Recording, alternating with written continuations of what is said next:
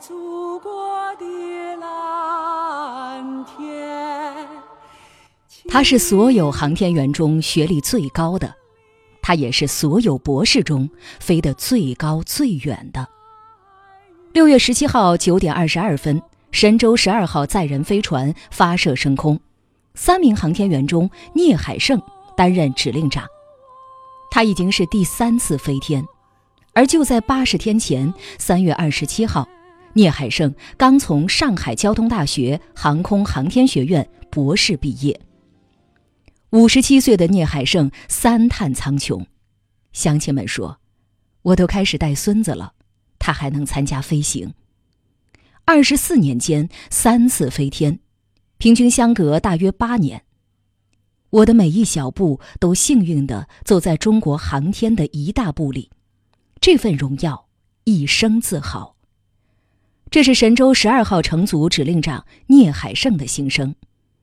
今年六月，聂海胜再一次作为指令长，和刘伯明、汤洪波一起执行神舟十二号载人飞行任务。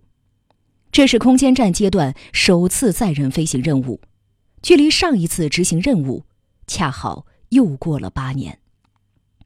这是出生在一九六四年九月的聂海胜第三次登陆太空，第一次是二零零五年十月。聂海胜和费俊龙执行神舟六号载人飞行任务，获得圆满成功。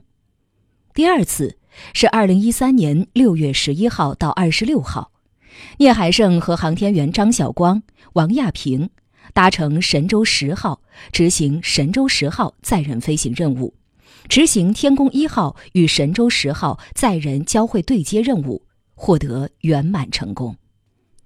一九六四年。聂海胜出生在湖北省枣阳市一个小村庄，家里兄弟姐妹多，但是父母想尽一切办法也要让聂海胜读书。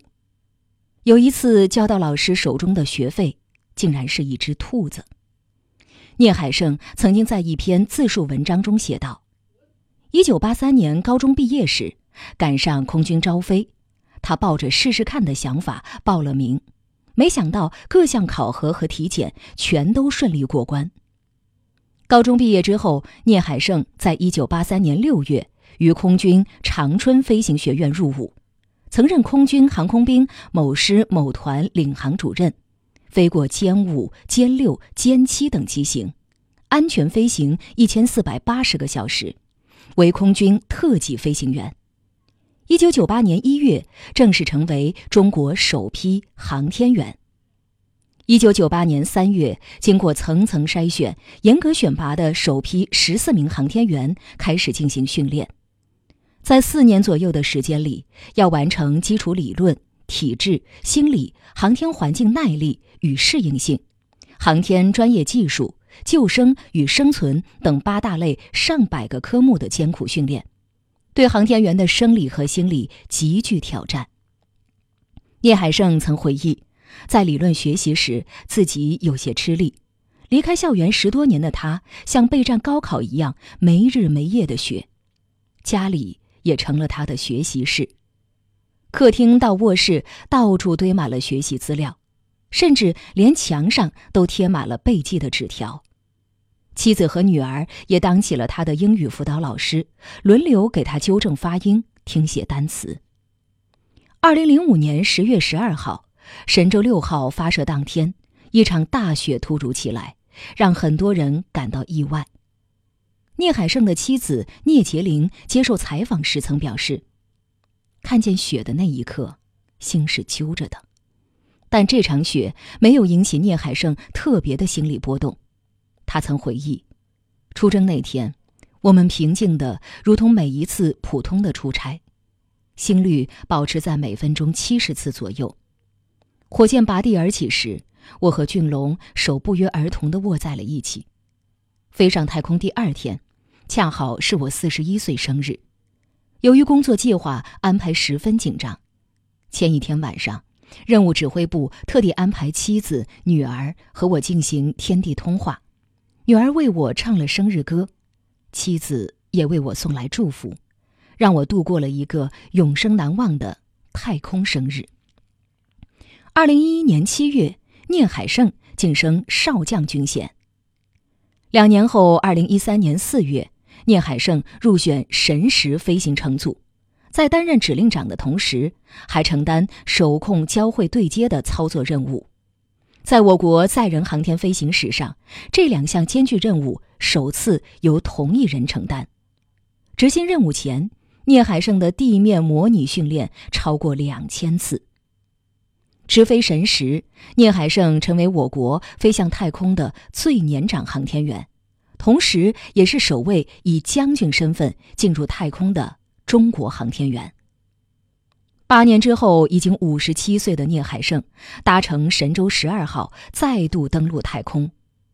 国外五六十岁的航天员多着呢。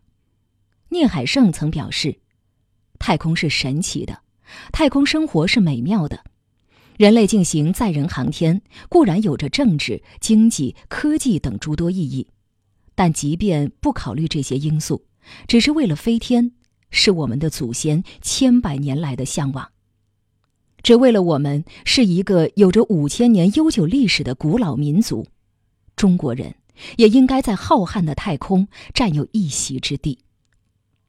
与聂海胜一起执行神十任务的女航天员王亚平曾经评价说：“聂师兄在我眼里稳重踏实，是一个非常值得信赖的人。他对自己的要求非常非常的严格，他要求我们做到的事情，自己肯定是一定会做到的。给我的感觉，聂师兄就是我们成组的定海神针，只要有他在，我们心里就很踏实。”聂海胜一直跟其他航天员一样，训练、训练再训练。